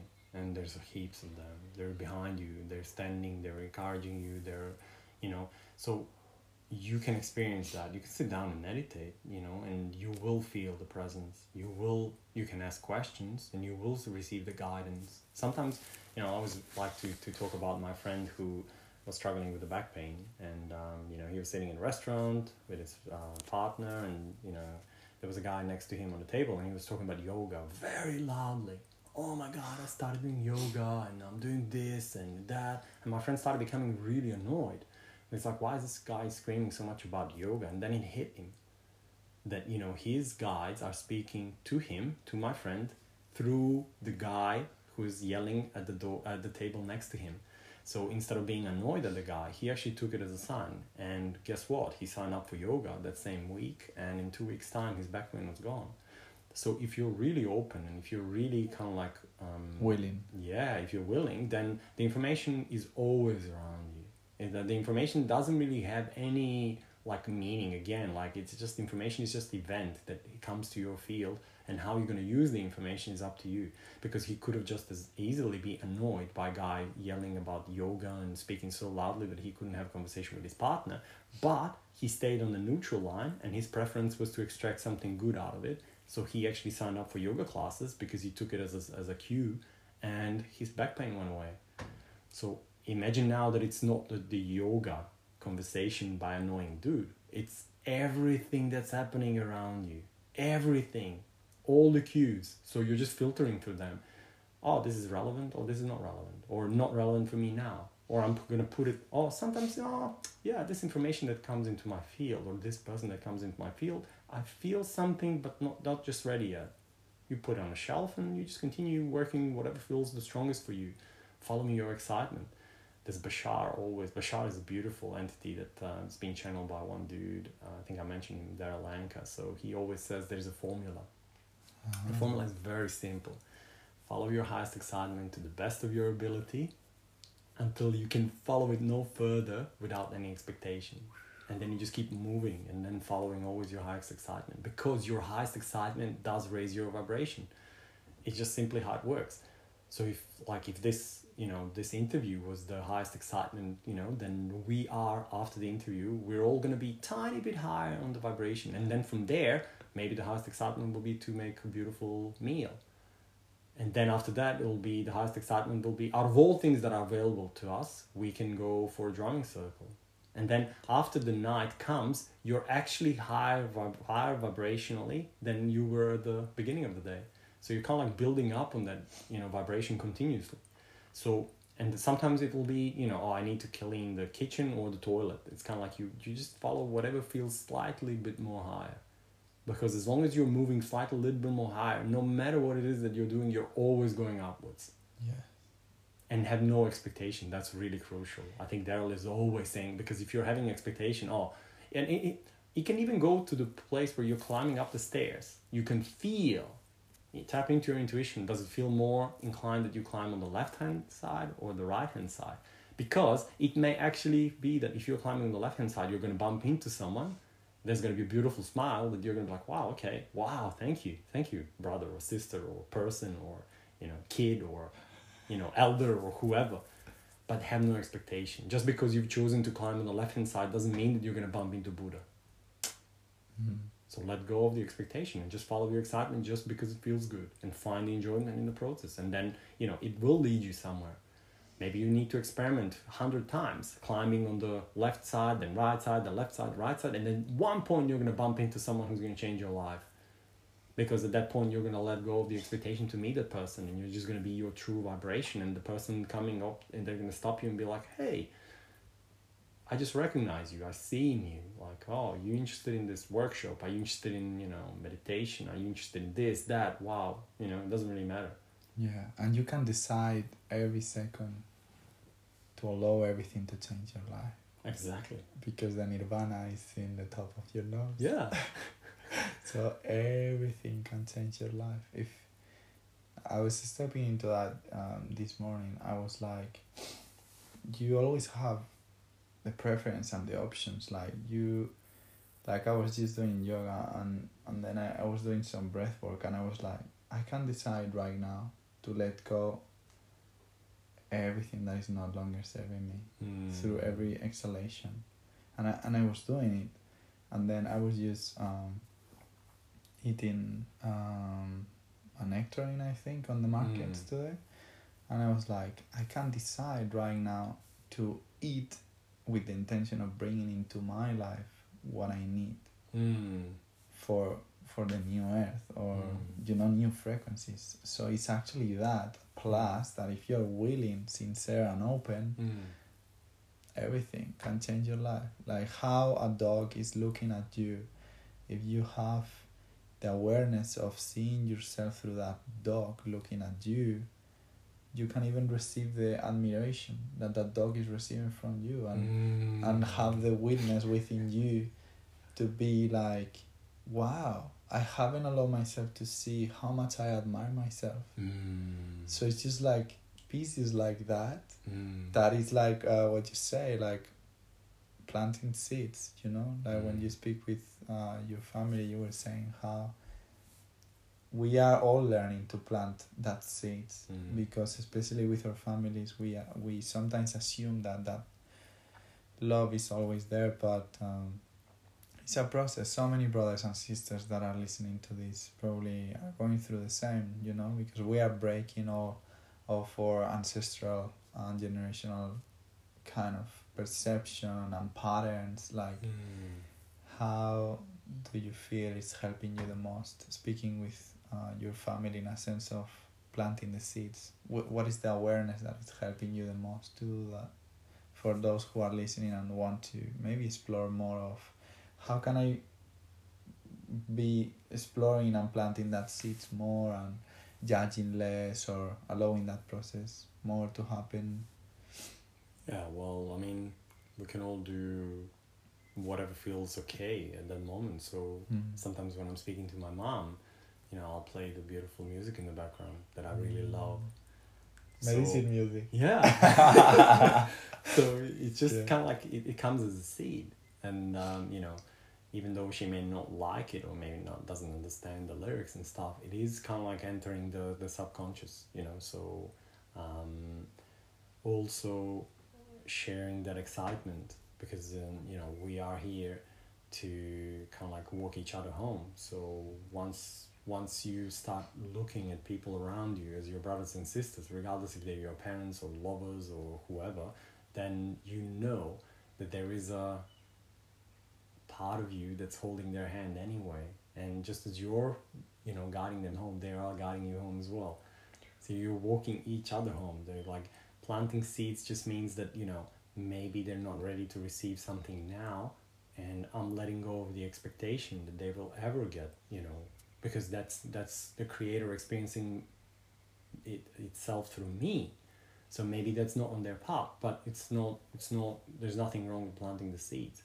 So planting the seeds and speaking about your experiences in a way that kind of like it's not pushy or aggressive. It's um yeah, it's it's kind of like imagine that I start meditating and now I'm trying to get my mom to start meditating. I can speak about meditation and try to get her to meditate as much as I want, but planting of the seed happens when meditation changes me. Yes, because you know, like as soon as that that meditation that I want to transfer to my mom, it has to come through me. It, the, it like the, the change needs to happen in me. Otherwise, what's the point? What's the point listening to my friend John who's speaking about meditation if I see that he's still agitated? Like I'm, I'm eh, the part of me doesn't resonate with that. The seed, the seed is the resonant frequency. That's that. That's what the seed is. Like if I see that you know sitting and meditating for you, and I can see the change. I'm observing you for the last three months, and I know what you've been going through, and I can see, wow, look at this guy, so releasing so much, and he's not even trying to push it onto me. I'm actually coming to him and be like, hey, Siddhartha, what did you do? And you're like, wow, actually, you know what? It's actually very simple. I just meditate 15 minutes every day. I know that I'll be, you're planting the seed in me anyway. And I'm going to be, wow, okay. well, I want a little bit of that as well. And then you're you're experimenting. Maybe for me, it's not gonna be fifteen minutes. Maybe it's not gonna even be meditation. Maybe I'm gonna start doing yoga, but the seed is already there. Not even every every seed sprouts in the same tree. You know, some some some nectarine trees give juicy red nectarines. Some are you know more yellow, but they're all tasty in their own way. So it's that that, that planting of the seeds is just basically just um, resonating with the vibration because you are feeling that it's working and we are that's why it's really important to just be authentic yourself your authentic self to the best of your ability because that's what's planting the seeds around you because your vibration that, that again it always comes to the to vibration that's the seed that you're planting and you know if you if, if i see you interacting in a in a in a beautiful brotherhood way I know because you I can see you and I know that it's possible. And as soon as I know that it's possible, the seed is sprouting already. so if if that I, I like this concept like if the masculine is the seed of life Mm. and the feminine is the life of the seed Mm-hmm. we know the seed now what is the life of that seed that we are spreading for you The life of the seed. What, what do you mean? what gives life to that seed to become the tree Well, I, I would say that that's the awareness, like that's been given. Like, I, when I say awareness, it's it's kind of like a word that's been misused and you know, not misused, but it has so many meanings. But like that life force, that mana, the the life force, the chi, the ki, the um, the unconditional love. You know that exists within you. That's that's the that's part of the creation. The Im- imagination. That's another word for God so it's kind of like everything that you're imagining everything that you everything that we see around us like this phone this water bottle this you know everything has been in somebody's imagination first. So it's just that we are the ones we are the body of the god that puts these ideas back into the practice you know? So um, that is the force that that kind of like lies between behind everything that we experience around us. So that imagination that that that's the pure power that's the pure creation. That imagination basically is the force that translates the metaphysical into physical. So if i want to write a poem it already exists there. All the poems that i could ever write exist already there. What i'm doing is just tapping into the metaphysical finding the poem and finding the conduit finding the bridge between metaphysical into the physical. So i'm tapping into that energy. All the songs all the stories all the experiences, all the emotions, they already exist there. You're just tapping into them and con- like just bridging them in. That's why we have bodies. The bodies are just the vehicles. They're just you know beautiful library. You know everything exists. Everything from the beginning of the human like race is written, and everything that's gonna happen to the human race is already written within our bodies. It's like a living library that we carry with us. So our DNA holds all these codes. So as soon as you start opening those codes, the new experiences keep coming in. When you fall in love, it's already ingrained in your DNA. You already know how to do it. You don't have to do anything. You're just kind of like invoking that, not invoking, but allowing that experience into your life. And your body already knows what to do. The butterflies and the erections. so your body will already know what to do. You just need to allow it to come through. So that's that original force that you're talking about. Because the original force is playful. It doesn't really care. It can go it can go in the dark side, it can go in a in a in a light side. It, it literally has no preference, but you do. Because you are the expression of that original force. So you you're allowed to have preference, that's okay. That's why you're coming on the light side team. You're wearing a white t shirt or light t shirt. wow Well, some other beings can come and they're wearing dark t-shirts. They're not. They're also necessary because all that is also needs them. Otherwise, it wouldn't create them. Once you start seeing it that way, then everything just falls into place. Like you can see that you know, like everyone's hating Bill Gates now, but you know what?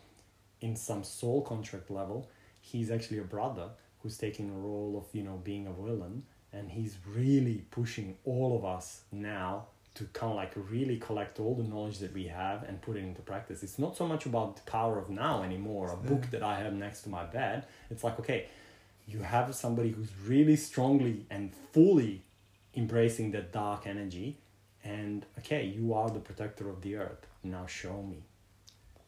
Show me. And it really is a beautiful challenge. And you really need to step in because it's not a game like you will get hurt you will get killed you will get you know mutated.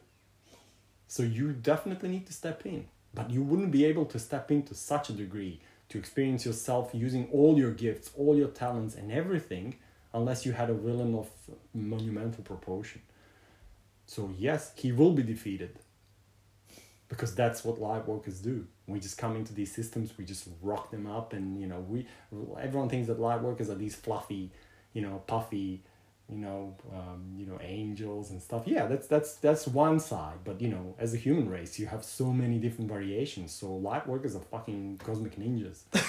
They're coming Yes. in and they they're gonna like turn the systems upside down and they will experience themselves as the light workers. They will come to full realizations. And to do that they need brothers to play the villain part. So and sisters. So that's where we at. So it's a game and again he will or he anyone on that caliber will be defeated because there this time the light will not lose. What you can feel that. You already know that the, the battle has been won and the, the new reality has been formed and everything we just we just need to figure out how to get vibrationally from here there but it's already happened. There's there's nothing to lose or to win because you already made a decision that you don't want to go on that timeline where the earth gets destroyed and you become gray and then you try to you lose the emotions and then you're trying to you know find the emotions then you're stealing the genes the dna from humans then you realize that you cannot steal. So now you're kind of like exchanging stuff and now you kind of finally figure out where the dna that you lost by excluding emotions is and now you're creating the hybrid race no you're just jumping from the humans now into the hybrid race directly Trust in the process. Exactly. You're just choosing the timeline, and that's what we're doing now. What's the meaning of life, Vladimir? What's the meaning of life? For Well, I don't know, man. Like For um, you. I think, yeah, I don't know. Like that's even not mine, but you know how like that uh, the answer to the universe is forty two, but nobody knows what the answer is. So that why that's why they build the Earth. the Earth is the supercomputer that's coming up with the actual question. The answer is 42. So this is the same thing. I don't know what the meaning of life is to come here and, you know, um, remember who you, or decide who you are in the free will place. So you, you're exploring the concept of free will. So if I come and, you know, steal your partner, it's allowed, it's a free will zone, but there's consequences. So we're learning, we're learning through the consequences of free will. What does it actually mean to be free will? What does it actually mean to, you know, go and dive into these, you know, experiences as humans because as a human you have free will to do whatever you want man mm. and this is scary and it's beautiful at the same time because you can nosedive into any experience and it's like a fractal design you move through the fractal design like you know you're watching the fractal and then it just opens to new fractal design. And then you just choose another like oh i'll go slightly left. And then you move slightly left and then a new fractal opens and you're like oh i'm gonna go hard right now. And then you move hard right and it's like a new fractal and it never freaking ends. No matter how deep you go there's always more to explore. You can take one emotion and you can spend your whole life just exploring that one emotion if Yeah. you really want to you're going to become a master of that emotion. But is that what you want to do? So the meaning of life is you know what is it that you want to do? What what the, the i think the beauty of it is that the meaning of why we get incarnated here is speeding up. A lot of people are you know previously you know people were exploring to a certain degree oh i want to come here and have a family and kids and raise kids you know so they, they would spend the whole life doing that. But now it's kind of like oh i want to come here and explore uh, betrayal. I want to explore friendship. I want to explore um, polyamory. I want to explore um, a monogamous relationship. You can do all of it and still have like you know 50 years of life to to explore more themes. So we're coming here. We're exploring these themes in such a rapid like pace we're so capable of like just expecting accepting so much more because we are a different species than our parents and grandparents and now imagine all these new kids that are coming with multiple fortified dna how much information they can accumulate they're going to be freaking masters they already are Which message do you have for that kids? and even your future children if they listen to this one day. Oh well, I mean, thank you for all the teachings that you're going to be teaching us. You're coming here, and we have a feeling that we need to teach you how to be part of the world. But you're coming here to actually create a new world that you know it's going to actually teach me where this is going because you know better than I do. You just came from metaphysical. I just tap into metaphysical occasionally, but you just literally came here from there, so you got all the news. Wow. Uh, just for ending this incredible episode, I think I have this last question that you can explore. What does your heart wants for this world? Um, yeah, it's a very good open question. Um, do you want to share what your heart wants? First or second? yeah, you can go first. Okay. Thank you for the opportunity. Hmm. Yeah, expected. have to open the channel again. what my heart wants for this world is literally this. This open, deep ocean of calm connection between each other, heart to heart, connecting in timelines of existence, allowing God to see itself within and without, below, as just one consciousness exploring each other through unconditional love. That's what my heart really wants to really offer that to the world that light, that open opportunity to reflect on each other and self reflect, to release all suffering by the free will of choosing the highest form of love for this multiverse and for all the beings that create us under the same God. Mm, yeah, it's beautiful, man. Hmm. Yeah, that's yours one. Yeah, it's, it's very similar. So I feel like my heart wants, you know, us to have um, mm, yeah, to have the opportunity to actually bring here um, this new energy that's being formed here on Earth and to actually spread it out and um, to make available for the original custodians of this planet to actually bring that light in back and just just just as a remembrance you know and to remove that frequency modulation that's been imposed on earth because it's already falling apart that that husk around the the vibrational the frequency husk is actually cracking. And um yeah because then we will introduce ourselves. I think there's a song um from Darpan that he where he says that we are interdimensional midwives giving birth to our multidimensional selves, and that's really what I feel is happening. So that's what my heart really wants, you know, to kind of crack open that vibrational thing, so you can actually connect to your multidimensional self and um, step out of time, step out of you know um, space, and just you know enter that timelessness and. Um, yeah just bring the opportunity for everyone else to to be able to uh, tap into their highest potential and um, what my heart really really really wants to create is a place where everyone can express their gifts freely and just be who they really truly are and you can feel that when somebody's really embodying their own frequency their unique frequency not trying to be anyone else because it's a really hard thing to do but just truly and freely being who they are and showing what frequencies they're guardian of. And then you know at the beginning it may just be one frequency and then you're to learn how to guard another frequency and then you're just suddenly just going to be avalanche effect and it's just going to realize how every frequency works and you're going to become a true light being because light is frequency. Light is vibration. It's the same thing. And as soon as you count like as soon as you master moving through these frequency realms you will become the master of consciousness. It's the same thing. It's quite literally the same thing so my heart wants also for us to learn how to utilize these emotions because emotions are energy packets that are being delivered to us to explore these frequencies, to explore the realms of consciousness. So every emotion is an energy packet. Every single emotion. So my heart really wants, you know, all the brothers and sisters who have gifts to recognize what's the best way to use the energy to actually step in and do their teachings and inspire others and um, inspire, in, inspiration is like a virus as well. Love is a virus. Um, just like hate is a virus. So let's spread that love virus around you know? So that is that is that is what i want to do. Like I'm, i want to take that love virus and because i already know that you know it exists in everyone let's just amplify it Thank you so much for this, brother. Thank you, brother. Like, How this was actually a really pleasant experience.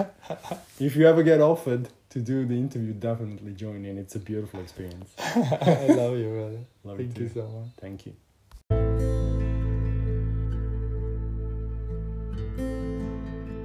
Thank you very much, family, for listening to us, feeling, and living with us this experience to remember who we really are.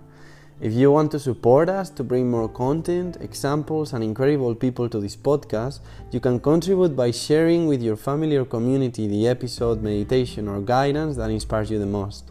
And if you also want to support us to continue in our purpose, you can offer a donation that will help us continue with what we are most passionate about. You have the link in the description of the episode. I love feedbacks and we are always available to receive you or offer other ways to participate, such as sharing messages and personal questions from the community and the podcast. We are one. Let's make our prayers heard. God bless us.